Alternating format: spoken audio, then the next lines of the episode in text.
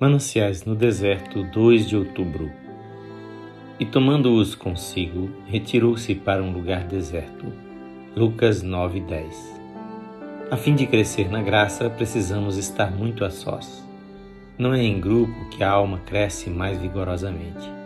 Muitas vezes, numa só hora quieta de oração, ela faz mais progresso que em vários dias na companhia de outros.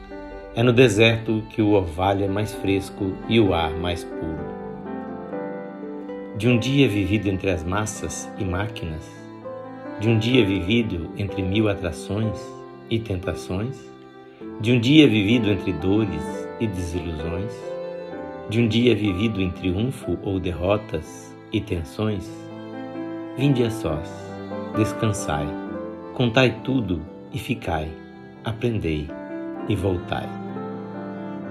Que o Senhor Jesus abençoe a sua vida.